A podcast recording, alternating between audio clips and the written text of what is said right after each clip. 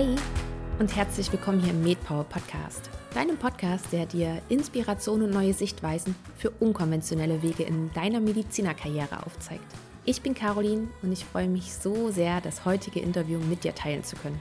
Wie du bestimmt schon gesehen hast, ist das eine Woman Power Episode und ich finde, der Name der Staffel, also Woman Power, trifft es heute ganz besonders, denn ich empfinde dieses Interview als besonders kraftvoll, wertvoll und sehr, sehr inspirierend. Und das nicht nur für uns Frauen, sondern auch für alle männlichen Zuhörer unter uns. Denn ihr seid wie immer ebenfalls zu diesen Episoden eingeladen.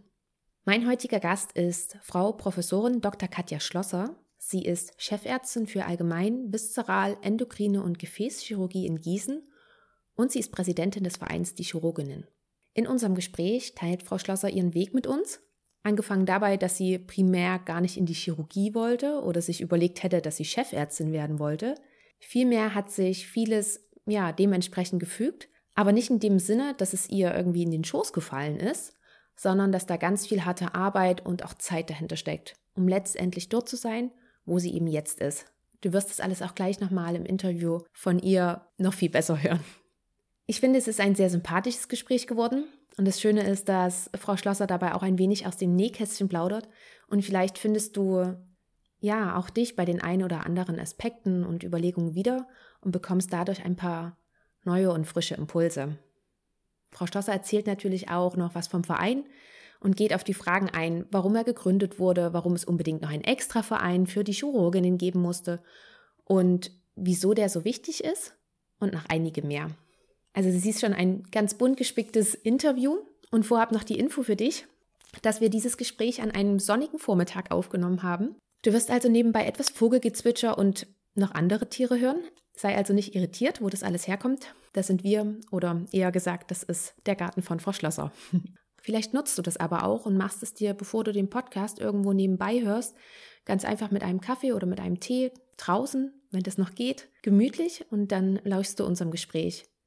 Leg dir am besten noch Zettel und Stift parat, sodass du dir auch ein paar Gedanken gleich notieren und aufschreiben kannst, denn wie gesagt, ich denke, es sind ein paar sehr wertvolle Impulse mit dabei.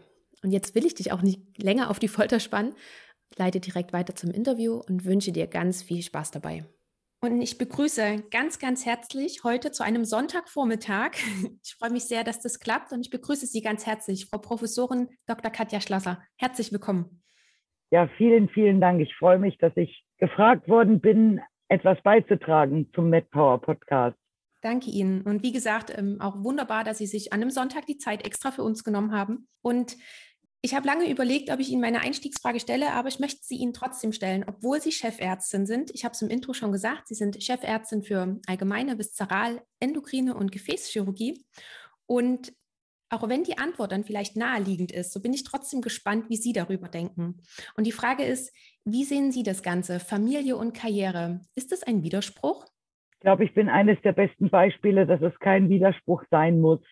Und ich finde es immer lustig, solche Fragen zu Familienvereinbarkeit mit Beruf und Karriere, das bekommen immer nur Frauen gestellt. Ja, bei Männern fragt man das nie. Ja, geht und geht gut. Ja, war denn diese Einstellung, die Sie dir jetzt haben, ähm, war das schon immer so oder mussten Sie das auch erst lernen im Laufe Ihrer ärztlichen Karriere und auch Ihrer Chefärztin-Karriere? Vieles hat sich so entwickelt. Ich bin ins Medizinstudium gegangen und wollte ursprünglich ähm, Hausärztin werden. Also der Beruf einer chirurgischen Chefärztin, das war nicht von Anfang an mein Plan. Und ich habe dann im Studium gemerkt, dass die Chirurgie was sein könnte, was mir liegt. Manuelles Geschick bemerkt bei mir und dann ähm, sehr viel formuliert in der Chirurgie und dann gedacht, okay, ich mache das. Aber auch zu diesem Zeitpunkt war mein Endziel nicht Chefärztin. Mein alter Chef hat immer jeden jede, die neu eingestellt worden ist, gefragt, wo sehen Sie sich denn in zehn Jahren? Fand ich ganz schwierig. Also wenn man so jung ist, 24, 25, ähm, ich glaube, die aller, allerwenigsten sagen ernsthaft, ich will Chefärztin oder Chefarzt werden. Meistens ist man einfach erstmal froh, man ist angekommen in irgendeinem Fach und muss erstmal gucken, wie finde ich mich denn da zurecht. Und so ging es mir auch. Und ich habe ähm, in einer Klinik angefangen, die ich schon sehr gut kannte. Da habe ich sehr viel gearbeitet während meines Studiums Und das erste Ziel war dann, den allgemeinen chirurgischen alten Facharzt zu machen, also den Facharzt für Chirurgie. Und das habe ich dann auch erstmal gemacht. Und ich bin an der Universitätsklinik Marburg groß geworden und dort hörte Forschen einfach dazu. Jeder hatte irgendeinen Job neben der normalen Klinikstätigkeit, also neben dem Operieren und der Arbeit auf Station, ähm, die man für die Klinik erfüllen musste. Ich habe ähm, zum sekundären Hyperparathyroidismus eine Datenbank aufgebaut. Die war, als ich angefangen habe, verwaist. Und man hat gesagt, oh, das ist doch was, da könntest du dich wunderbar drum kümmern. Und dann habe ich damals eine Excel-Tabelle bekommen und die war numerisch verschlüsselt. Also ja, nein war einmal verschlüsselt als eins und zwei und beim, dann hatte irgendjemand anders das übernommen und dann war es null und eins. Also diese lange Rede, kurzer Sinn, diese Datenbank konnte man in die Tonne treten und ich musste alles neu machen und da sehr viel Arbeit reingesteckt und ähm, Daten gesammelt. Aber nur dadurch, dass man Daten sammelt, kann man noch nicht automatisch irgendetwas erforschen oder gute neue Ideen kriegen. Das kam dann mit der Zeit. Aber irgendwann hat sich durch das Sein an einer Universitätsklinik ganz klar herausgestellt, jetzt habe ich so viel publiziert, jetzt möchte ich mich auch habilitieren. Mein Hauptbeweggrund dafür war, dass es zu, mein, zu diesem Zeitpunkt gab es keine Frau, die in der Chirurgie in Marburg habilitiert hatte. Und mein alter Chef hat immer wieder gesagt, ich, ich habe noch nie eine Frau habilitiert, das hat ihn un, ungemein gestört. Und diese beiden Gründe, also dass es noch keine Frau gab und mein Chef sich das so sehr gewünscht hat und dass ich gedacht habe, und ich muss das unbedingt machen, wenn es noch keine Frau gemacht hat, waren so die Hauptbeweggründe.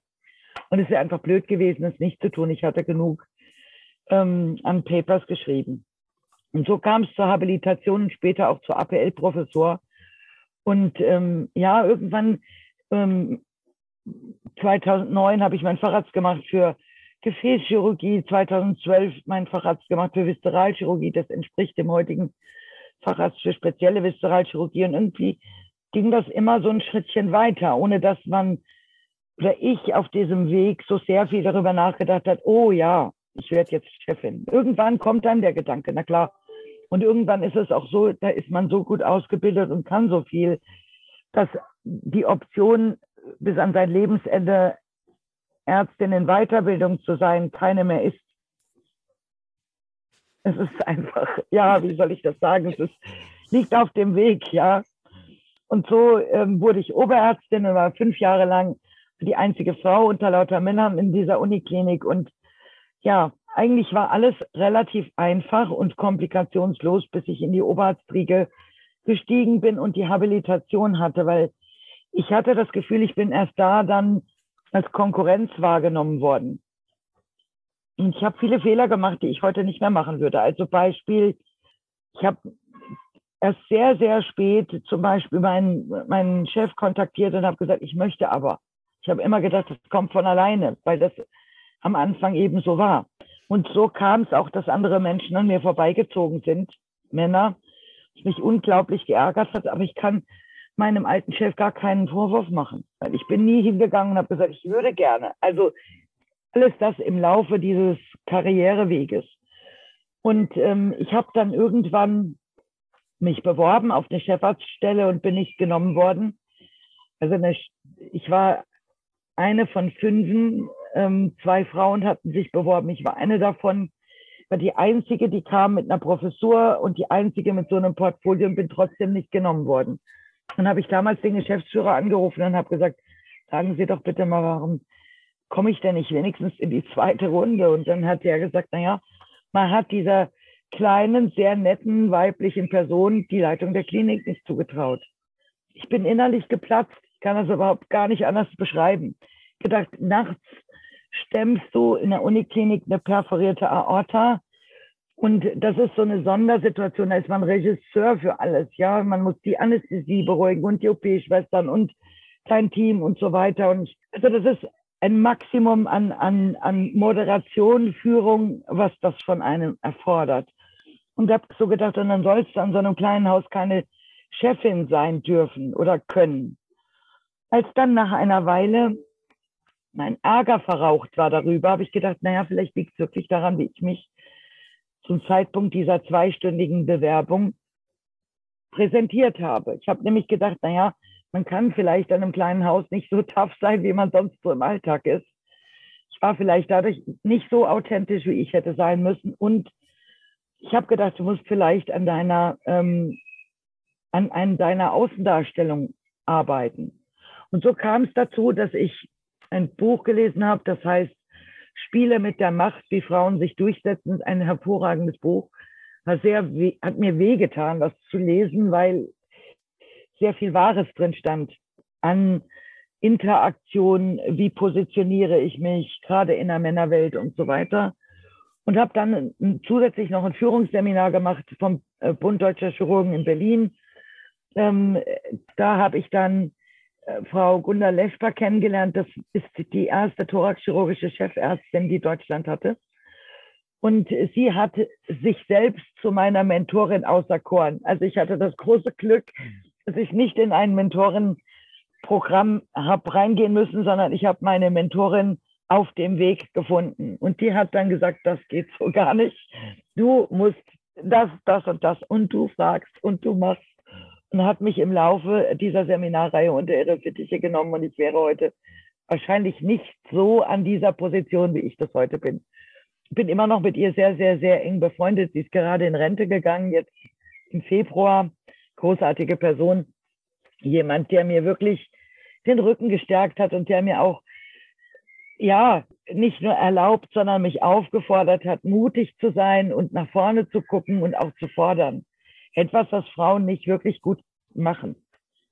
Also so im ganz, im Generellen, das beginnt im Kleinen schon und das ist über alle Berufsgruppen, glaube ich, so, dass wir ähm, durch die Erziehung einfach sowas wie Bescheidenheit ist was Tolles für, eine, für ein Mädchen. Und wenn ein Junge was, was fordert, dann ist der gleich, der setzt sich aber durch. Ne? Man wertet das einfach schon im Kleinkindalter anders. Und aus diesem ähm, Gedankengebilde, diesen Mindset, die man in sich hat, herauszubrechen, braucht es einfach, ja, Menschen an meiner Seite und Gunter Leschper war die wichtigste Person dabei, ähm, die einem zeigen, wie es auch anders gehen kann.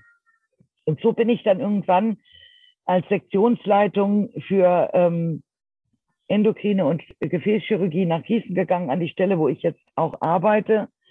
Und wir hatten dort eine Doppelspitze, also es gab noch einen Chefarzt. Und ähm, die Klinik hat sich aber von diesem Chefarzt getrennt. Die haben sich überworfen wegen Geld oder ähm, was weiß ich. Ich war bei diesem ganzen Gespräch nicht dabei. Ich war ziemlich schockiert, dass dieser Weg so dann gegangen ist für meinen Kompagnon. Wir haben uns eigentlich ganz gut verstanden. Und ja, dann war ich alleine. Und die Geschäftsleitung hat gesagt, sie wissen gar nicht, also es wäre klar, ich kann mir gerne leitenden Oberarzt, müsste mir einen leitenden Oberarzt suchen, aber eine Doppelspitze können Sie sich nicht mehr vorstellen, ob ich denn die Chefärztinnenposition für die Klinik haben möchte. Und ich habe damals gedacht, ich kann meine Klinik nicht im, im Stich lassen. Ich glaube, wenn ich woanders gearbeitet hätte, wo das Team nicht so nett ist, wie es jetzt bei mir ist, hätte ich die Stelle auch gewechselt, weil es war unglaublich schwierig, dort zu bleiben, wo, nachdem mein Kompagnon gegangen ist. Es hatte so ein Geschmäckle. Ja, die, wer uns nicht kannte, hat vielleicht glauben mögen, dass ich meine Hände im Spiel hatte darin, dass er gegangen ist. Und das war halt so überhaupt gar nicht. Ich war vier Monate lang wirklich ziemlich geschockt. Das war eine der schlimmsten Zeiten, seitdem ich weg bin von der Uni Marburg, die ich habe durchmachen müssen. Bin geblieben, weil die Mannschaft toll ist und weil, ja, ich das Gefühl hatte, ich kann nicht auch noch gehen. So war's. Und weil es in Gießen halt eben nicht 50 Krankenhäuser gibt, wie im Ruhrgebiet zum Beispiel oder in irgendeiner richtigen Großstadt. Das ist ja Gießen nicht, ja. Und wir haben hier in, in Marburg ein wunderschönes Haus gebaut. Ähm, was heißt gebaut? Wir haben ein uraltes Haus renoviert und da sehr viel Herzblut reingesteckt. Ich hätte, wenn ich gehen hätte wollen, auch umziehen müssen. Und das waren alles so Argumente, die mich haben bleiben lassen. Und jetzt ist diese Situation so, ich bin aber schon Chefärztin seit 2016, also ich habe 2013 dort angefangen als Sektionsleiterin. Ähm, und mein ursprünglicher Plan war, ich gehe mal von dem großen Schiff der Uniklinik in ähm, ein kleineres Haus, einfach mal um zu gucken, wie kommst du denn mit Ressourcen, mit weniger Ressourcen klar oder mit anderen Ressourcen klar. Wie komme ich mit ähm, Menschen klar, die ja aus einem ganz anderen aus einer ganz anderen Motivation heraus arbeiten gehen. Also die Universitätskliniken sind Durchlauferhitzer. Das gilt für alle Berufsgruppen, glaube ich, dort. Also man hat höhere Motivation, nach vorne zu kommen und das Gemeinsame nach vorne drückt natürlich auch die Ellenbogen rechts und links. Jeder forscht und es ist so ganz normal. An einem kleineren Haus ist es einfach anders. Da möchte man gerne gemeinsam alt werden und das in Würde und mit Wertschätzung. Also, und ich glaube, dass viele Chefs und Chefinnen gar nicht daran scheitern, dass sie nicht operieren können. Also jetzt für die chirurgischen Chefs und Chefinnen gesprochen, sondern dass sie eher daran scheitern, dass sie ein Führungsproblem bekommen, wenn man aus so einem Durchlauferhitzer in ein ganz anderes Setting gerät. Mir ist das relativ leicht gefallen. Ähm, ich glaube, man braucht ein bisschen Gespür für andere Menschen und muss sie dort abholen, wo sie sind. Ich habe bitte nicht lachen. Ich habe in meiner in meiner jüngsten Zeit als Teenagerin und über mein ganzes Studium über sehr sehr viel gekellnert. Und ich habe ganz ganz früh mal bei einem ähm, in einem Großhotel gearbeitet. Und mein damaliger Chef hat immer gesagt: Schau mal, an dem Tisch sitzt die ähm, Bauerfamilie die kommen nur einmal im Jahr, weil öfter können sie sich das nicht leisten. Und daneben sitzt der Professor sowieso aus Frankfurt. Und äh, man muss mit jedem davon eben anders sprechen und die abholen. Und letztlich ist Führen nichts anderes. Keiner bringt das Gleiche mit und man muss gucken, was sind die Stärken und was sind die Schwächen von dem oder derjenigen, der da einem gegenüber sitzt. Ja, also das ist mir nicht schwer gefallen. Und ich, ich äh, bin jetzt im Nachhinein sehr, sehr froh, dass ich geblieben bin, weil ich einfach ein total nettes Team habe. Wir sind wie eine berufliche Familie. Wir sagen immer, es ist einer für alle und alle für einen. Und so leben wir unseren Alltag auch. Und so lässt sich auch der größte Sturm ganz gut überstehen da waren gerade so viele unheimlich wertvolle Dinge mit dabei. Und ich habe schon die ganze Zeit überlegt, wo ich jetzt wieder einsetze und nochmal nachhake und fand aber auch gerade Ihren letzten Aspekt einfach nochmal so schön, wirklich auch das Team zu betonen, wie wichtig das auch ist. Ich glaube, das weiß jeder, dass es manche Personen gibt, mit denen ist man viel lieber auf Arbeit, sei es von ärztlicher oder von Schwester oder von pflegerischer Seite. Und mit den anderen harmoniert es ganz einfach nicht so. Und es läuft einfach irgendwie runter. Man kann das manchmal gar nicht in Worte fassen. Und von daher fand ich das eben auch so schön, dass Sie auch gesagt haben, Sie hatten so ein bisschen so ein Pflichtbewusstsein und sind deswegen auch geblieben. Und was ich auch sehr bemerkenswert fand, war, dass Sie gesagt haben, es war einfach keine Option, auf der Stelle der Assistenzärztin zu bleiben. Also, dass Sie gar nicht an diese Möglichkeit gedacht haben, ich mache jetzt nur in Anführungsstrichen meinen Facharzt und dann fühle ich mich damit wohl. Ich habe das Gefühl, dass viele Kommilitonen oder auch viele Assistenzärzte, die ich erlebt habe und erlebe, gerade sich auf dieser Ebene doch anfangen wohlzufühlen und dann auch gerade überlegen, ja, jetzt habe ich ein Kind bekommen und ähnliches und wie kriege ich das kombiniert mit der Familie. Wie war das damals bei Ihnen, dass Sie sich gar nicht solche Gedanken gemacht haben? Sind Sie gar nicht so aufgewachsen, weil Sie haben vorhin auch schon das Mindset mit angesprochen? Oder haben Sie auch mit Ihrem Mann andere Sachen besprochen und gesagt, hier, ähm, ich möchte gerne genauso Karriere machen wie du? nee, es war so gar nicht. also ähm, ich habe angefangen zu arbeiten am 01.01.1999 und hatte damals einen Freund, mit dem ich schon über vier Jahre zusammenlebte. Und ähm, dann hat mich mein Chef zwei Jahre später oder so nach ähm, Amerika geschickt und so über diese, diesen Auslandsaufenthalt zerbrach diese Beziehung, die vorher schon nicht gesund war. Und ich kam zurück und äh, das war 2001 oder so und habe dann ähm, gedacht, ach du liebe Güte, bist sieben Jahre mit jemandem zusammen gewesen, wie lernt man denn jemand Neues kennen? Ich habe irgendwie das Gefühl gehabt, neben so einem, neben so einem Fulltime-Arbeitsalltag, wie soll man denn da noch über den Tellerrand gucken und irgendjemand kennenlernen? Das war gar nicht so einfach. Dann folgte also nochmal so eine Zeit von Sturm und Drang und letztendlich hat, kannte ich zu diesem Zeitpunkt meinen Mann schon. Mein Mann war Stationsleitung, ähm, also Krankenpfleger auf einer der Stationen, äh, chirurgischen Stationen, für die, auf die ich auch eingesetzt worden bin. Ich war damals noch Ärztin in Weiterbildung. Und ähm, wir, wir haben, er hatte auch eine Trennung hinter sich. Mein Mann hat ein Kind mit in unsere Beziehung gebracht mein Beutekind, also ich mag das gar nicht Stieftochter nennen, weil sie ist so, so viel mehr als das. Deshalb ist sie, sie ist ein Geschenk für mich. Und ähm, wir, wir kannten uns schon und als wir dann beide in dieser Trennungssituation waren, haben wir gesagt, gut, komm, wir gehen Badminton spielen. Das haben wir ganz, ganz lange gemacht. Und irgendwann änderte sich einfach das Miteinander und wir kamen zusammen und ab dem Moment waren wir nie mehr getrennt. Und wir haben sehr lange Zeit unsere Beziehung geheim gehalten, weil wir das Gerede gefürchtet haben. Also abartig, gell? Es ist völlig okay, wenn ein Arzt mit einer Krankenschwester irgendeine Beziehung beginnt. Aber andersrum, wir wussten nicht so richtig, wie reagieren die. Und wir wollten auch irgendwie für uns Klarheit haben, wie eng ist das und wie wird das. Mein Mann hat schon bei mir gewohnt, haben seine Kolleginnen auf der, äh, von der Station gesagt, ihr seid doch so gut befreundet, der ist überhaupt nie mehr mit uns. Der hat bestimmt eine Freundin, weißt du das, davon nichts. Und dann äh, habe ich halt, bin ich heimgekommen und gesagt, stell dir vor, was sie heute schon wieder gesagt haben. Sie haben gefragt, ob du eine Freundin hast. Und dann haben wir Abend gegessen zusammen. Und als wir dann unsere Hochzeitseinladung äh, verteilt haben, das war 2003, das war ganz schwierig. Da hat man gesagt, also man will nicht mehr, dass wir ähm, zusammenarbeiten. Und äh, also, habe ich gesagt zu meinem damaligen leitenden Oberarzt, um Gottes Willen, stellt ihr euch das denn vor? Wir sind seit zwei Jahren zusammen und ihr wusstet es nicht mal. Also, dass wir professionell damit umgehen können, hatten wir ja schon längst bewiesen.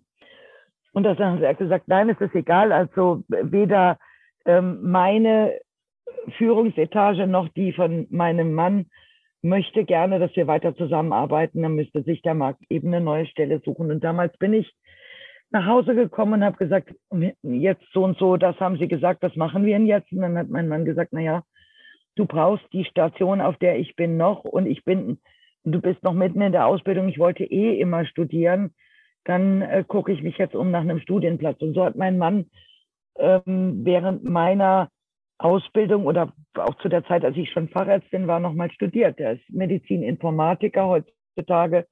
Und ähm, ja, also ich glaube, hätte, ich hätte meinen Lebensweg nie so bestreiten können ohne meinen Mann, aber andersrum eben ganz genauso. Mein Mann ist dann weg aus der Klinik und hat dort nur noch 400 Euro, auf 400 Euro Basis gearbeitet, bis er fertig war mit seinem Studium und ja, ist jetzt eben kein Heil- und Erziehungskrankenpfleger mehr, sondern Medizininformatiker und hat Prokurist in einer, in einer sehr guten Klinik, die sich mit elektronischen Patientenakten beschäftigt. Und auf dem Weg dorthin, also wir, wir hatten geheiratet 2003 und irgendwie war es dann auch klar, ich stand kurz vorm Facharzt, es ist irgendwie, wenn wir Kinder haben wollen, dann ist es vielleicht jetzt ganz gut, weil Sarah noch klein war, meine, mein, mein Beutekind, also fünf, sechs Jahre alt war, als wir geheiratet haben und dann haben wir gedacht, es ist vielleicht auch ganz gut. Dann studiert mein Mann noch, dann kann er sich um unser Kind kümmern. Und so haben wir das eben auch gemacht. Es gab 2005 im November ist mein Sohn auf die Welt gekommen. Damals gab es noch kein Elterngeld.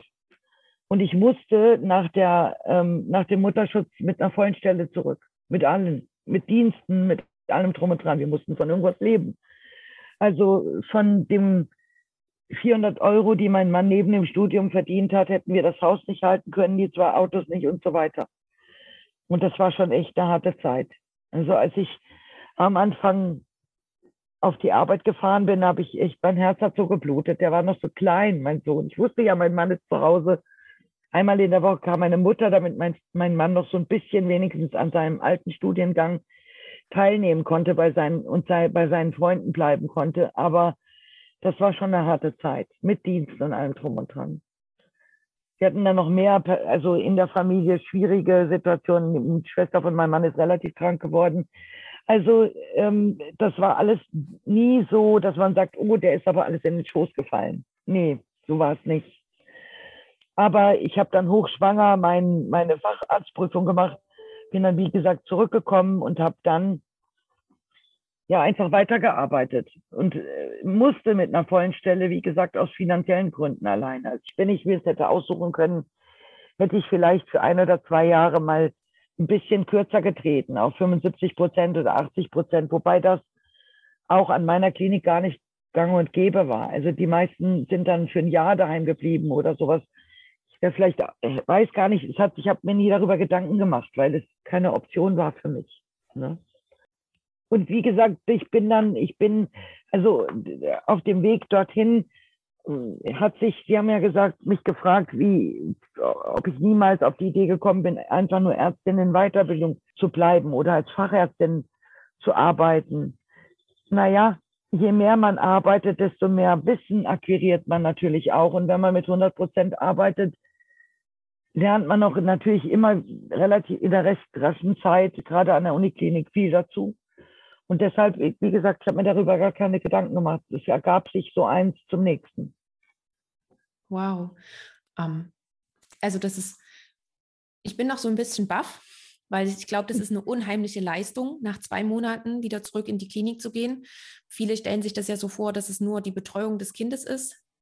Aber das ist es ja nicht. Gerade als Mutter, äh, man stillt noch und das ist ja auch das Ganze drum und dran. Man muss das Ganze organisieren. Vielleicht, wie, wie macht man das alles, damit der Mann dann zu Hause auch Muttermilch geben kann und all solche Sachen, die kommen ja noch dazu, zu diesem 100-Prozent-Job. Und Sie haben auch gesagt, dass Sie wieder Dienste gemacht haben. Das ist ja auch nochmal eine andere mentale Belastung. Also Zwei Pumpen, kann ich nur sagen. ja, ja, ist so. Ja, es hat sich, es war so durch die durch die Krankheit meiner Schwägerin war das so, das Stillen hat sich leider ähm, von alleine verabschiedet durch den Stress drumherum. Also vor allem durch die Krankheit meiner Schwägerin. Das war wie, als ob man einen Schalter ausgestellt hätte. Meine beste Freundin ist Gynäkologin und hat dann irgendwann gesagt, weißt du, Kathi, wenn die Anzahl der Tränen größer ist als das, was man an, an Milch herausholt mit den Pumpen, dann sollte man es vielleicht bleiben lassen. Ich habe immer gedacht, so Mist, ich hätte, ich hätte das gerne anders gehabt. Also organisiert war das irgendwie alles, aber das lag auch nicht am Stress in, auf der Arbeit, sondern es war einfach, ja, die, diese Erkrankung hat mich so erschüttert und im Kontext mit allem drum und dran war das einfach echt zu viel. Ja. ja. Er ist trotzdem groß geworden, er wird 16 jetzt und ist ganz munter und gesund. also von daher alles gut.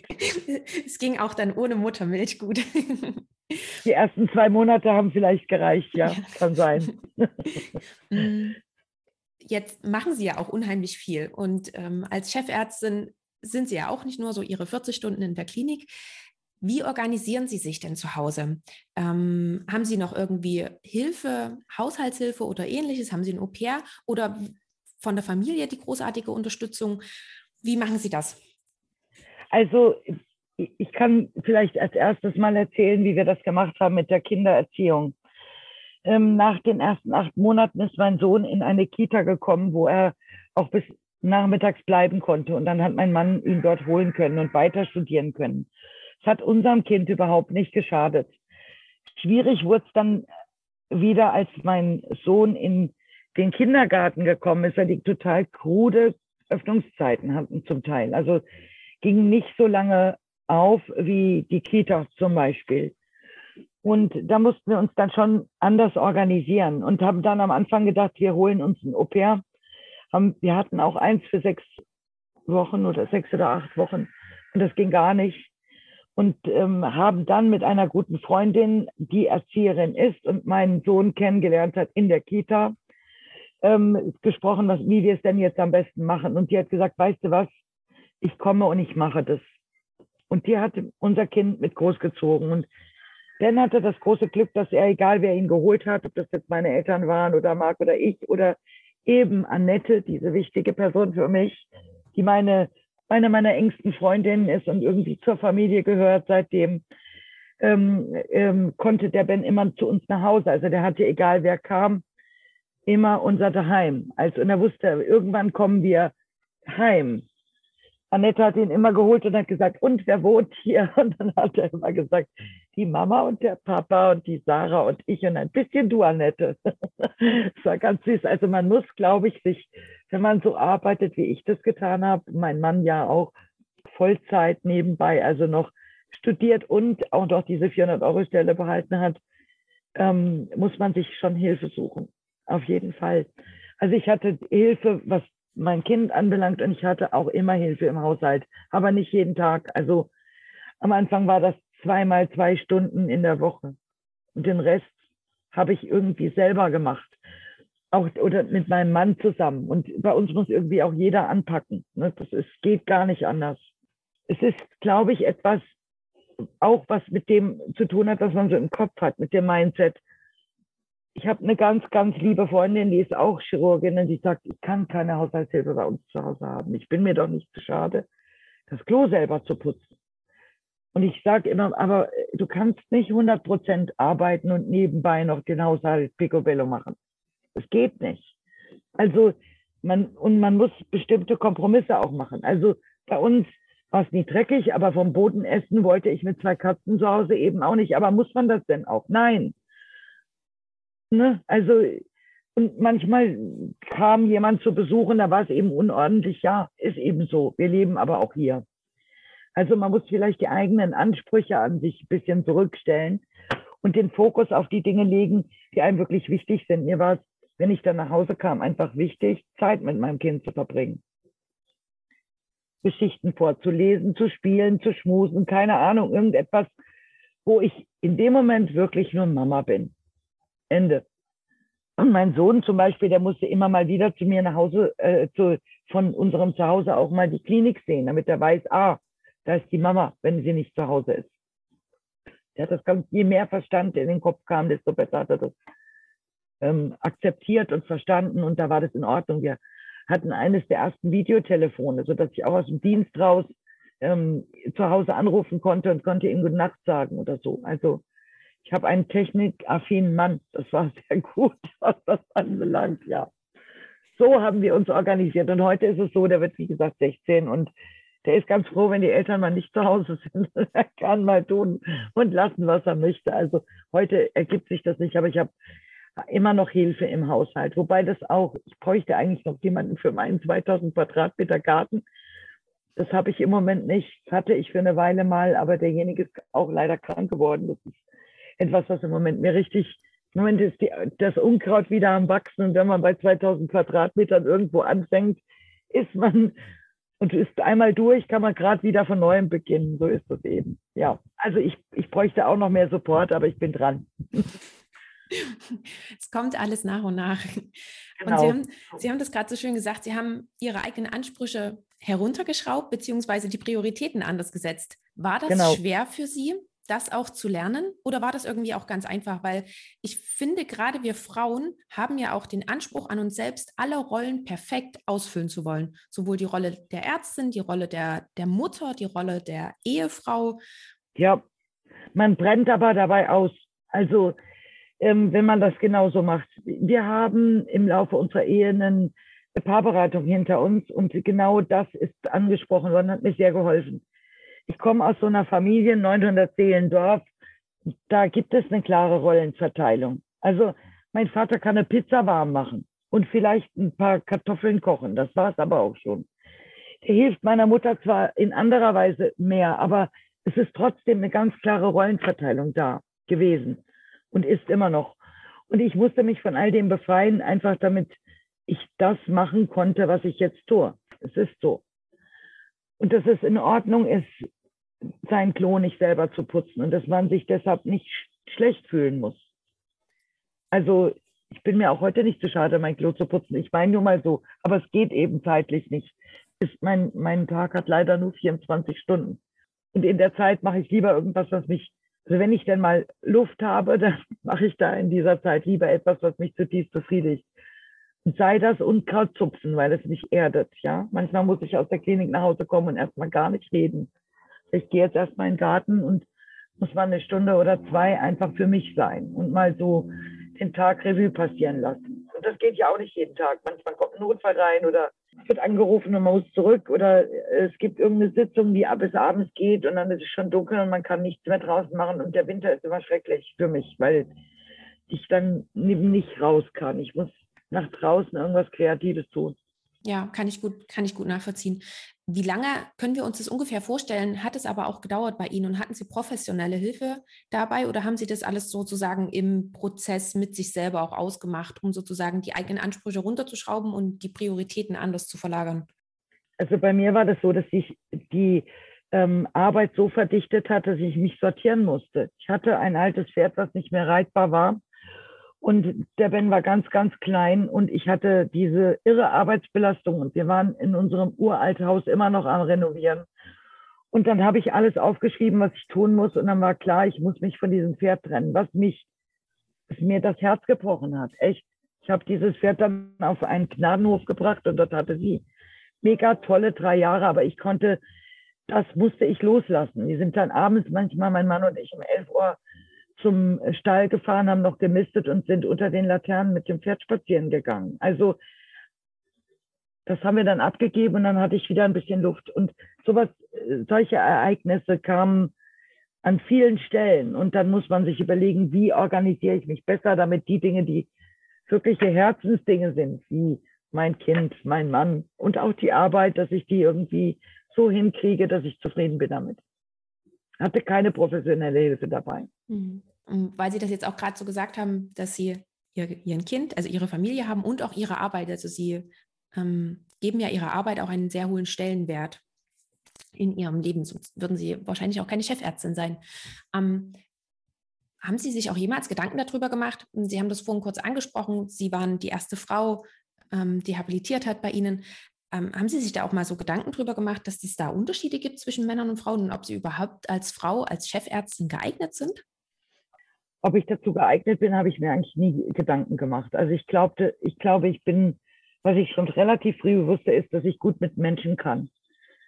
Und letztendlich sind Patienten genauso verschieden wie Kollegen man kann ja auch jedes Fach ganz unterschiedlich leben. Man kann ein, eine Chirurgin sein, die fast keinen Kontakt hat mit Patienten und man kann es auch anders machen. Also ich bin eher jemand, der nah dran ist und mir auch nichts vergebe darin, nah dran zu sein. Wenn ich jemanden operiere, dann ist das Erste, was ich mache, wenn ich meine Handschuhe ausgezogen habe und die Kleidung ausgezogen habe, die sterile, die Angehörigen anzurufen. Und zwar total egal, ob das ein Blinddarm ist, eine Galle oder eine, eine Aorta. Das mache ich immer. Und dadurch ist, nimmt man ganz viel ähm, Druck aus dieser Beziehung raus. Weil wenn man jemanden hat, der gerade aus der Narkose aufgewacht ist, erzählt dem oder derjenigen, was man gemacht hat, der vergisst das ganz oft noch wegen dem Narkoseüberhang. Und wenn dann abends die Angehörigen kommen oder mit den jetzt in Corona-Zeiten mit dem oder der Patientin telefonieren, dann können die sagen, aber mit mir hat sie telefoniert und ich weiß es. Damit ist ganz viel erledigt. Und alles gut. Also, oder wenn jemand Altes kommt und ähm, bekommt eine schwierige Operation und hat noch keinen, eine, keine Patientenverfügung, dann ist es so, dass ich mich hinsetze und mit diesem Patienten oder der Patientin die Patientenverfügung ausfülle. Einfach im Vorfeld, dass man sagt, was machen wir denn, wenn Sie selber nicht mehr sagen können, was Sie gerne wollen? Und neben der Operation kommt ein Herzinfarkt oder ein Schlaganfall oder so irgendwas mir ist, also ich bin so ein bisschen abergläubisch, was das anbelangt. Wenn man das macht, passiert es, nee, es wäre noch nie passiert, dass sowas gekommen ist. Es passiert immer dann, wenn man das nicht gemacht hat vorher. Im Notfall hat operieren müssen oder so. Ja, also ähm, man kann sehr nah dran sein und das, man, man eignet sich, ähm, ob man sich eignet, glaube ich, kann man selber am allerwenigsten gut be be beurteilen. Ich hatte war gar keine so eine große Sorge. Ich habe gedacht, ich kann gut mit Menschen, also wird auch das führen. Und das hat man ja auch schon im, wenn man Oberärztin ist, führt man ja auch. Also ich war, bevor ich Oberärztin war, viele Jahre lang die Assistentensprecherin ähm, der Klinik. Mein Kaffee nannte man Kaffeeschlosser. Dort ist man nach der Nachmittagsbesprechung hingegangen und ist viel entschieden worden. Und ähm, habe diese Vertretungsfunktion auch noch inne gehabt, als ich schon Oberärztin war. Also und in dieser ganzen Zeit führt man ja auch und ist ein Vorbild. Natürlich ist es nicht ganz vergleichbar mit einer Chefinnenstelle, aber so sehr viel anders ist es auch nicht. Beziehungsweise war das vielleicht auch richtig gut als Vorbereitung für Sie, das alles. Kann sein. Ja. ja, kann sein. Und apropos Vorbereitung, Sie haben gesagt, Sie haben ein Führungsseminar mitgemacht und Sie haben ein genau. Buch gelesen. Ähm, das muss man ja nicht machen. Das haben Sie ja von sich aus gemacht. Ähm, ist es dabei geblieben oder haben Sie auch noch andere Führungsseminare oder Workshops oder ähnliches besucht? Nee, also ich habe nach diesen Führungsseminaren in Berlin und nach diesem Buch, ich habe seitdem natürlich viel gelesen und habe, nachdem ich dieses Führungsseminar gemacht habe, gedacht, es, man muss die Chance nutzen, den jüngeren Frauen ähm, beizubringen, dass sie nicht die gleichen Fehler machen sollen wie man selber. Und habe dann 2012 auf Facebook und Xing ein, ein Netzwerk gegründet, das Chirurginnen-Netzwerk, und habe gehofft, dass sich dadurch Frauen miteinander vernetzen. Und eigentlich ist das der Ursprung des Vereins, die Chirurginnen, über den wir ja gleich noch sprechen werden. Ja. Ähm, ich habe gedacht, wenn wir auf Facebook eine Plattform ähm, gründen, einen geschützten Raum, wo nur Frauen drin sind, vielleicht kommt es dann zu einem Dialog. Es war aber so nicht. Da waren bis letztes Jahr um die 500 oder 600 Frauen in dieser geschlossenen Gruppe drin, wo nur Frauen drin waren. Und trotzdem hatte ich über die vergangenen acht Jahre immer das Gefühl, ich bin umgeben von Konsumentin. Also der, die einzige, die dort was gepostet hat, ganz oft war ich. Ich war am Wäschewaschen und habe gedacht, oh, hier habe ich einen total interessanten Artikel gefunden, also habe ich den in das Netzwerk gestellt. Und habe aber über diese Funktion einen Posten bekommen im erweiterten Präsidium des Bund Deutscher Chirurgen für die Chirurginnen. Und das habe ich auch relativ lange gemacht, habe ich im Herbst letzten Jahres abgegeben und habe aber das Facebook-Netzwerk behalten, weil das ja irgendwie mein Baby war. Das ist ja unabhängig vom BTC entstanden. Und habe dann damals in die geschlossene Gruppe geschrieben, ich ähm, gehe raus aus dem BDC, aus diesem erweiterten Präsidium, aber das, deshalb nehme ich den BDC von der Seite als ähm, Organisator, aber ich bleibe die Ansprechpartnerin und wenn irgendjemand ein Problem hat, kann er sich weiterhin an mich wenden. Und habe in so einem Nebensatz dabei fallen lassen, dass ich mir eigentlich schon vor vielen Jahren gedacht habe, wir sollten eigentlich eine eigene Vereinigung gründen, so ähnlich wie die Association of Women's in Surgery, ähm, AWS genannt, die es schon seit fast 40 Jahren gibt. Und ähm, wo sich auch nur Frauen, nur in Anführungszeichen, wo sich ausschließlich, das habe ich auch gerade erst neulich gelernt, das ist ein viel schöneres Wort als nur, wo sich ausschließlich Frauen zusammengetroffen haben, gefunden haben, die sich gegenseitig helfen. Und wie gesagt, ich hatte das eigentlich nur in so einem Nebensatz in die geschlossene Gruppe geschrieben und dann passierte etwas, was mich umgehauen hat. Es haben sich innerhalb von kürzester Zeit ganz viele Frauen gemeldet und gesagt, das machen wir. Und so kam es zu dem ersten Zoom Ende letzten Jahres und auch zu dem Entschluss, jawohl, wir konnten einen Verein und so sind die Chirurginnen entstanden. Also um nochmal zurückzukommen zu mir selber, ich habe einfach nach diesen Führungsseminaren und nachdem ich dann selber halt auch meinen eigenen Weg gegangen bin, gedacht, es ist wirklich, ich konnte ja jetzt nicht noch eine Verratsbezeichnung machen oder so irgendwas. Ich habe mich einfach in der Pflicht gefühlt, den Jüngeren die Hand zu reichen. Hätte ich ja nicht machen müssen. Ich bin ja in einer, in der glücklichen Situation, dass ich ein total tolles Team habe hab und glücklich bin. Ich hätte auch sagen können, nach mir die Sintflut. Das ging aber irgendwie für mich nicht. Ich habe gedacht, wir müssen, das, wir müssen auch von Männern lernen. Es ist ja nicht so, also nicht nur so, dass man es als Frau schwieriger hat, weil man eine Frau ist, sondern wir stehen uns aufgrund von unseren Mindsets oft auch selber im Weg. Das meinte ich vorhin, als ich gesagt habe, man muss auch sagen, wenn man was haben möchte. Und hingehen und sagen und nicht erwarten, oh, der weiß das von alleine. Also wir sind ja so indirekte Menschen, Frauen. Ne? Also ihr sagen, ich mache es immer an plastischen, einfachen Beispielen klar.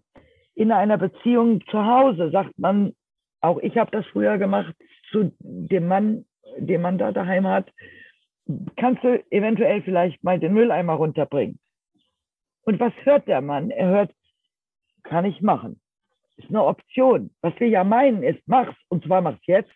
Aber wir sagen es so nicht. Und solche Dinge stehen uns eben in einem interkollegialen Miteinander in einer Welt, die hauptsächlich von Männern dominiert ist, echt, stehen wir uns selber im Weg. Das heißt nicht, dass man unfreundlich und blöd sein muss und sagen muss, geh jetzt dahin, so meine ich das nicht, sondern man kann das mit ganz viel Charmanz machen. Und wenn einem alleine schon bewusst ist, dass wir unterschiedliche Sprachen sprechen. Die männliche Anrede oder Sprache ist ja viel direkter und hat viel weniger könnte, würde, ähm, möchte, bitte in sich als das, was wir untereinander als Frauen miteinander besprechen. Wenn einem das bewusst ist, das schon riesen, eine Riesenhilfe, einfach zu verstehen, man muss vielleicht anders kommunizieren miteinander.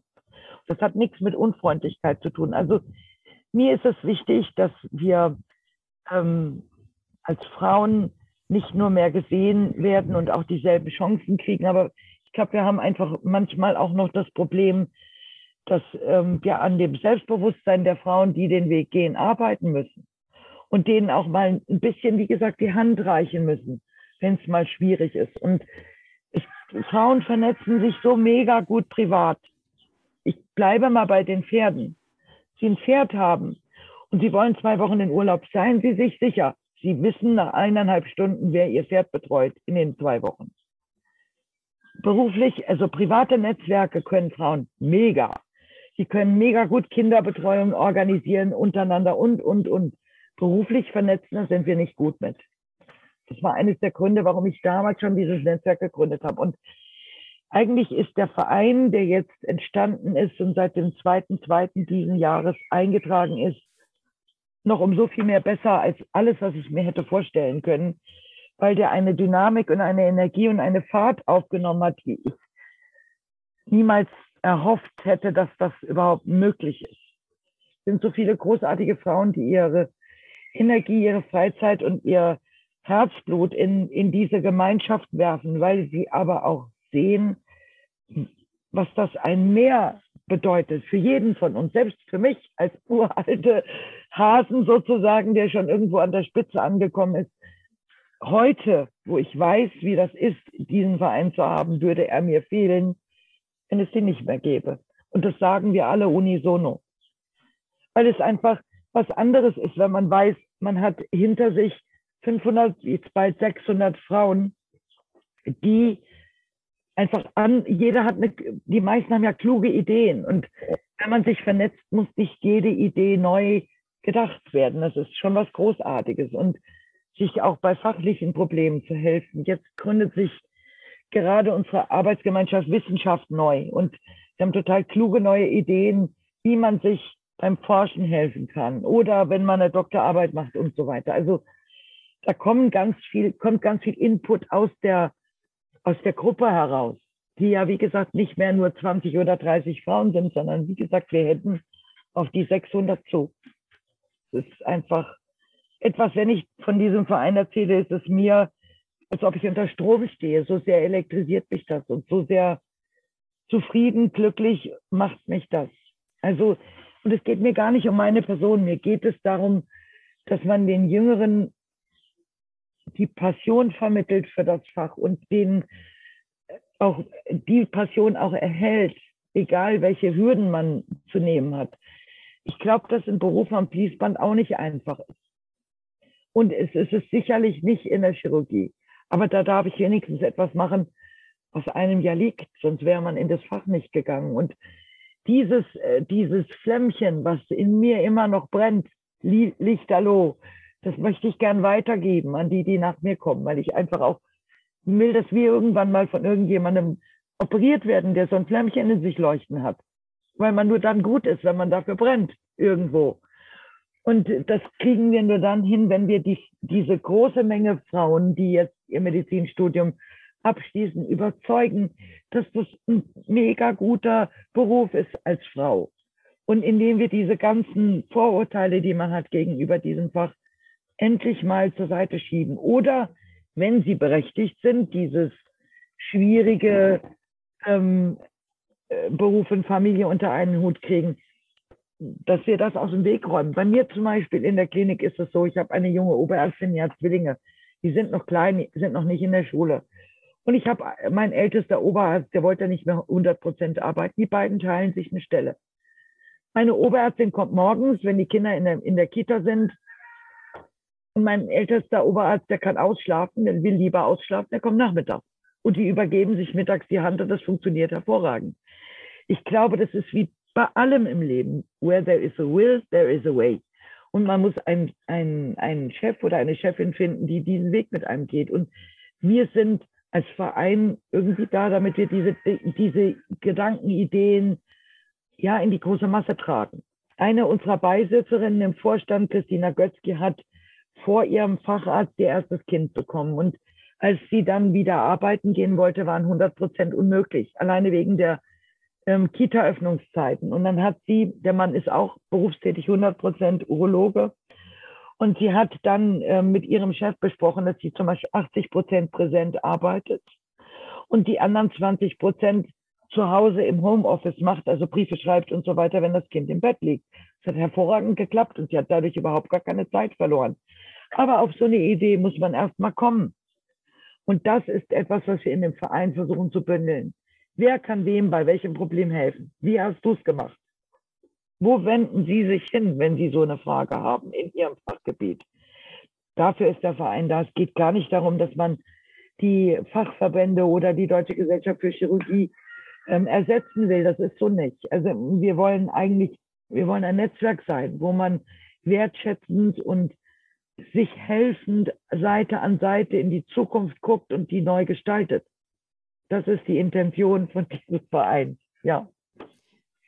Ich fand es ja ziemlich, ich habe das so ein bisschen auf Social Media verfolgt. Gerade, glaube ich, auch die Anfänge, Anfang des Jahres, wo es hieß, ähm, wo sie den Aufruf gestartet haben.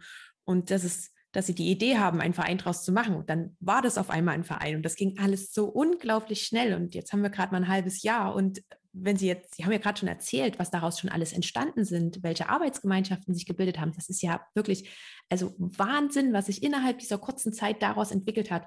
Und um ehrlich zu sein, war ich am Anfang und ich bin es immer noch ein bisschen neidisch, weil ich komme ja nun mal aus der Anästhesie, ich stehe auf der anderen Seite vom Grüntuch und, und ich dachte mir, das ist so ein schönes Angebot, was Sie da haben und finde es ein bisschen schade, dass es sozusagen ausschließlich auf Chirurginnen oder die, die es werden wollen, so ein bisschen ja eingegrenzt ist, weil viele Themen ja auch für, für andere Ärzte interessant sind. Aber vielleicht wäre das jetzt bloß so kurz als kleiner Input. Vielleicht öffnen Sie ja irgendwann mal.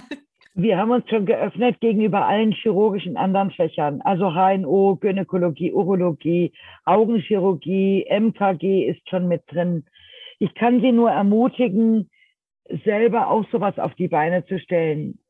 Solidarisieren sich mit anderen Anästhesisten. Es ist so wertvoll. Also wir haben am Anfang gedacht, machen wir das unterm Dach der, des Ärztinnenbundes und haben als allererstes Kontakt aufgenommen zum Ärztinnenbund. Ich kenne ähm, dort ähm, Astrid Büren sehr gut, die ist Ehrenpräsidentin ähm, vom Ärztinnenbund. Die kenne ich noch aus meiner Zeit im BDC und ich habe sie angerufen und habe gesagt, liebe Astrid, was mache ich? Wir haben äh, vor, einen Verein zu gründen, meinst du denn, es macht Sinn? Und dann kam sie zu unserem, einem unserer ersten Zooms dazu. Und sie hat gesagt, es macht viel mehr Sinn, wenn wir uns eine eigenständige Vereinigung ähm, kreieren, weil dann kann man sagen, die, der Ärztinnenbund sagt und die Chirurginnen sagen, selbst wenn eigentlich eins ist. Also und es auch das eine nicht das andere ersetzt. Der Ärztinnenbund ist ja etwas, was alle Fachärzt Fachrichtungen untereinander vereinigt. Also ich bin auch Mitglied im Ärztinnenbund ähm, gewesen, muss ich ganz ehrlich sagen, wobei ich jetzt wieder eintreten werde, weil ähm, ich habe mich, es gab da zu wenig Chirurginnen für mich. Ne? Und wir haben uns jetzt entschieden, dass wir eben in all diese ganzen Organisationen hineingehen. Der gesamte Vorstand ist, ich war das schon im BDC und in der Deutschen Gesellschaft für Chirurgie Mitglied geworden. Auch das war ich schon. Aber die anderen eben nicht, weil wir glauben, dass wir auch Politik mitmachen müssen. Es gibt sicherlich Schöneres, als in irgendwelchen solchen Sitzungen zu sitzen. Also das ist so wie Wäsche, die man nicht bügeln will. Ja, das ist genauso eine Qualität hat das manchmal. Aber wenn wir uns da rausnehmen, dann werden berufspolitische Entscheidungen, die für uns Frauen relevant sind, ohne uns getroffen werden. Und deshalb müssen wir uns da engagieren. Und wir müssen es auf mehrere Schultern oder wirklich viele Schultern verteilen, damit wir, ähm, damit es für uns stemmbar ist neben all dem. Der Verein, nur um nochmal auf die Ressource Zeit zurückzukommen, ist ein mega gutes Beispiel, wie man aus einem nicht vorhandenen Freizeitkontingent doch noch eine ganze Menge rauspressen kann. Also ich hatte vor diesem Verein eigentlich auch schon nie Zeit, weil es war immer irgendwas zu machen. Wir haben Hühner daheim und Bienen und wie gesagt, diesen riesen Garten und ich weiß nicht, mir war nie langweilig. Ich hätte nicht gedacht, oh, jetzt habe ich aber noch mal zwei Stunden Zeit, Vereinsarbeit zu machen. So war das irgendwie nicht. Sondern ähm, ich, ich, ich presse diese Zeit jetzt aus diesem gesamten 24-Stunden-Kontingent raus weil es mir wichtig ist. Und ich glaube, dass Dinge, die einem wichtig sind, für die nimmt man sich Zeit und für die findet man dann irgendwie auch eine Ressource. Aber wie gesagt, tut mir so leid, meine Pathologin hat mich angerufen. Es war ein großer Bericht im Hessischen Ärzteblatt vor kurzem über uns. Unser Flyer war das Titelblatt und die haben einen total schönen Artikel über uns geschrieben, wo sie unsere ganzen AGs ähm, ähm, aufgezeichnet haben. Also wir haben zum Beispiel ja ein Mentoring-Programm gestartet und, und die Leiterin diese, dieser AG Mentoring, Julia Osthoff, hat eine Ausbildung als Coach. Coach kann sich ja jeder nennen. Ne? Also braucht man überhaupt gar keine Ausbildung. Aber Julia hat eine Ausbildung dafür, drei Jahre. Richtig viel Geld in diese Ausbildung hineingesteckt und die leitet unser Mentoring-Programm. Und das Mentoring-Programm ist gestartet mit über 100 Mitgliedern, die als Mentees oder Mentorinnen, die sind jetzt gematcht worden und zusammengekommen und also eine lustige Geschichte dazu kann man erzählen. Sie haben, die, das Matching war vorbei und es gab eine Mentee und eine Mentorin aus derselben Stadt, beide schwanger. Die eine halt weiter als die andere, nicht in der Schwangerschaft, sondern in der, im beruflichen Werdegang. Und nach der Bekanntgabe, wer zu wem gematcht worden ist, haben die beiden sich verabredet, dass sie nach der Schwangerschaft, also wenn, das, wenn die Kinder auf dem Weg sind, dass sie sich dann das erste Mal treffen. Und haben bei dem Telefonat mitgekriegt, okay, der errechnete Geburtstermin ist irgendwie zwei Wochen auseinander. Und dann kam die Mentorin in den Kreissaal und dann hat die Hebamme gesagt, ja lustig, hier ist noch eine Unfallchirurgin. Und das war die Menti, die sich noch nie gesehen haben. Sie haben sich das erste Mal im Kreissaal getroffen. Dann haben sie in den Chat geschrieben, ihr glaubt gar nicht, wie gut ihr gematcht habt. Wir haben uns im Kreissaal kennengelernt. und unsere Kinder sind am selben Tag geboren worden. Das ist schon verrückt. Also wir haben gedacht, das ist, wenn man das erzählt, das glaubt einem keiner, aber es war tatsächlich so verrückt. Ja, also das erste Hessische Ärzteblatt hat, wie gesagt, diesen, dieses, äh, diesen Bericht ähm, über uns gebracht, über die Arbeitsgemeinschaften und das, was der Verein so macht. Und äh, wie gesagt, aber das, das, was man dort sieht beim Hessischen Ärzteblatt, sehr schön dargelegt, dass das kann einer alleine überhaupt nicht leisten, sondern das müssen einfach mehrere Menschen machen, ne, die Verantwortung übernehmen für ein gemeinsames Projekt. Auch dafür muss das Flämmchen leuchten oder brennen. Also nachdem das Hessische Ärzteblatt unseren Verein vorgestellt hatte, rief mich meine Pathologin an und hat genau dasselbe gesagt wie Sie. Sie hat gesagt, ich bin so neidisch, ich möchte da mitmachen. Ich bin doch keine Chirurgin, aber wenn ich irgendwie helfen kann, dann ruf mich an. Also ja, ich kann das super gut verstehen, aber wir haben halt am Anfang gedacht, wir wollen ja keinen zweiten Ärztinnenbund aufmachen und wir fokussieren uns jetzt erstmal auf die Probleme, nicht operieren zu dürfen, zu können oder sich das zuzutrauen oder wie auch immer. Und deshalb ist es erstmal Chirurgin intern. Aber vielleicht öffnen wir uns ja irgendwann nochmal für andere Bereiche. Ähm, aber das wollte ich auch nochmal sagen, dass ja gerade wir in der Anästhesie oder gerade die Ärztinnen in der Chirurgie haben ja ganz andere, ähm, ich mag es nicht Probleme nennen, Herausforderungen als, als ich jetzt zum Beispiel oder als eine Internistin. Und natürlich verstehe ich ja dann auch, wenn es dafür einen, einen extra Verein gibt. Und wie Sie es gerade eben schon gesagt haben, dann sind Sie eben Vorreiter, Vorreiterin mit Ihrem Verein für andere ähnliche Vereine. Und genau. ich fand es, fand es auch nochmal so schön, dass Sie wirklich betont haben, wie wichtig auch das Netzwerken für uns Frauen ist, weil ich glaube, das ist wirklich etwas, was wir viel zu selten machen. Und oftmals ist es auch eher, habe ich das Gefühl, so eine Stundenbissigkeit, dass wir uns untereinander nichts gönnen. Dass es bei den Männern was anderes ist, die fördern sich gegenseitig, aber ganz oft ist es ja auch, dass ähm, was man manchmal so hört, wenn Frauen in höheren Positionen sind, naja, ich hatte es nicht leicht, um hierher zu kommen, warum soll ich es denn dann meinen, meinen Kolleginnen oder meinen Mitarbeitern leicht machen? Und bei ihnen das genau andersrum zu sehen und zu hören, ist einfach mal unheimlich schön. Ja, ich glaube, man hat uns immer gesagt, Frauen können nicht netzwerken. Und das ist ja ein Quatsch. Also ich habe in diesen sechs Monaten Verein noch überhaupt niemals erlebt, dass jemand stutenbissig war. Und äh, also wir, wir haben uns auch, wir haben uns das ja auf die Fahnen geschrieben, dass wir gerne wertschätzend miteinander umgehen. Wir duzen uns zum Beispiel alle untereinander. Und zwar ganz egal, ob man Chefärztin ist oder Studentin.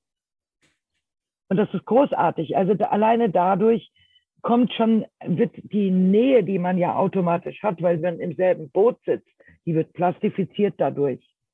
Und Respekt kriegt man nicht vom Sie, ist unsere ganz sichere Meinung. Es geht und es geht so, so gut. Und dass das alles so schnell aufgebaut worden ist, das wäre mit Stutenbissigkeit oder einem Bienenkönigin-Gehabe niemals möglich. Und ich, wie gesagt, selbst ich lerne jeden Tag was Neues dazu. Sei es, dass man nicht nur sagt, sondern ausschließlich oder so ein Kram. Finde ich sehr gut. ja. ja, es sind manchmal die Kleinigkeiten, die noch mit dazu beitragen. Ja, genau.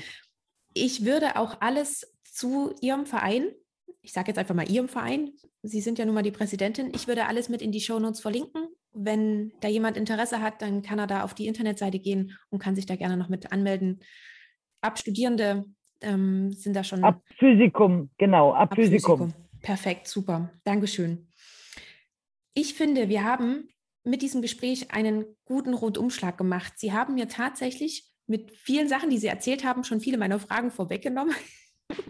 Das fand ich sehr gut. Ähm, ich möchte Sie trotzdem nochmal, bevor ich Ihnen auch nochmal so ein bisschen ähm, eine Abschlussfrage stelle, gibt es noch etwas von Ihrer Seite, was Sie gerne noch hinzufügen möchten, was Ihnen vielleicht noch wichtig ist und worauf wir noch nicht zu sprechen gekommen sind?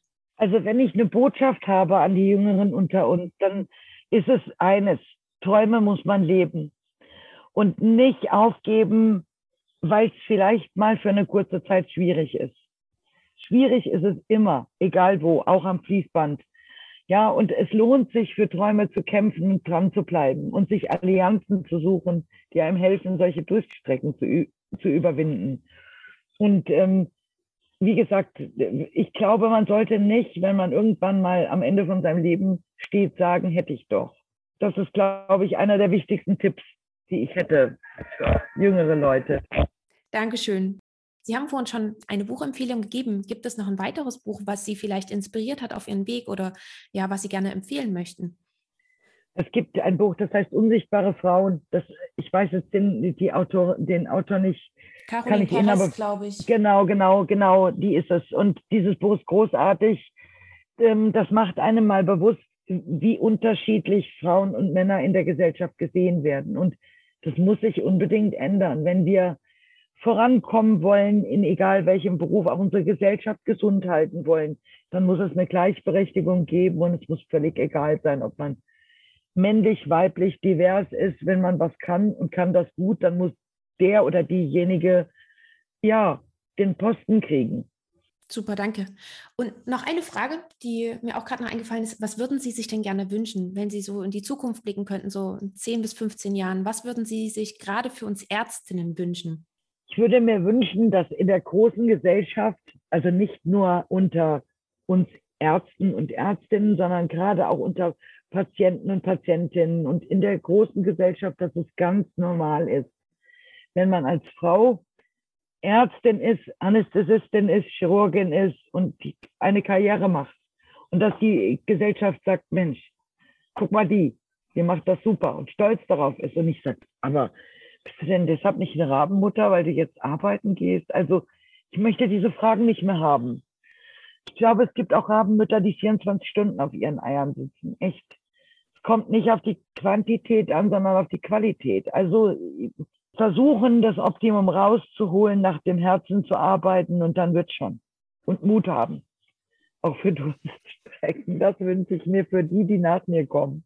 Super. Ich finde, das ist ein wunderbares Schlusswort und ich möchte mich ganz, ganz herzlich für dieses, für mich war es sehr inspirierend. Es hat mir super viel Spaß gemacht, mich mit Ihnen darüber zu unterhalten und es war ja ein ganz, ganz tolles und wertvolles Gespräch. Ich möchte mich ganz herzlich bei Ihnen dafür bedanken, für die Zeit, die Sie uns auch geschenkt haben und ja, für diesen ganz wertvollen Inhalt. Dankeschön.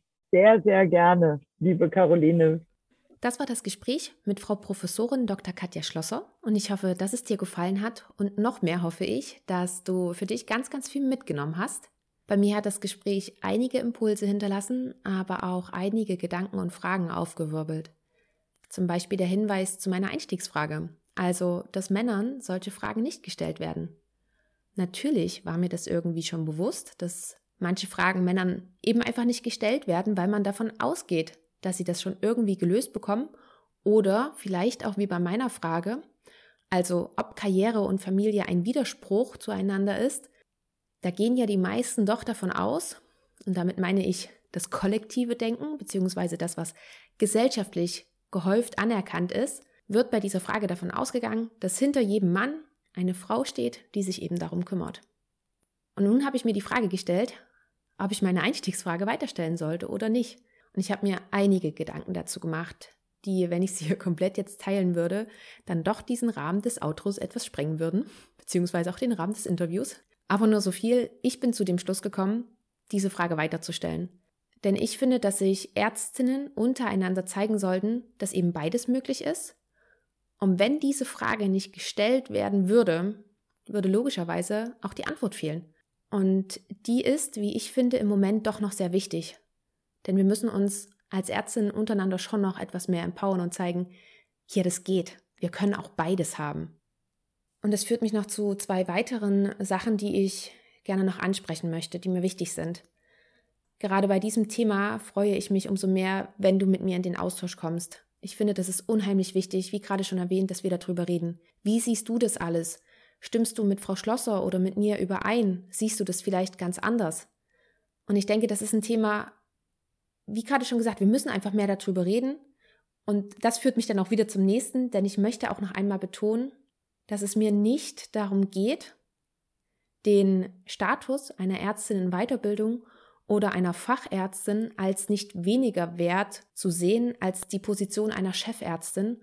Und vor allen Dingen möchte ich auch nicht erreichen, ist nicht das Ziel dieser Woman Power Folgen, zu sagen, es müssen alle in höhere Positionen es müssen jetzt alle Chefärzten werden. Das ist überhaupt nicht meine Intention. Ich möchte vielmehr den Blickwinkel und die Perspektiven eröffnen, damit du für dich entscheiden kannst, ob das für dich stimmig ist, den Weg, den du gehst, oder ob du nur etwas machst, weil du denkst, dass Mann, wer auch immer dieser Mann ist, dass man es eben so macht oder dass es von dir verlangt wird oder dass du denkst, du musst es so machen, weil das immer so gemacht wurde oder was auch immer.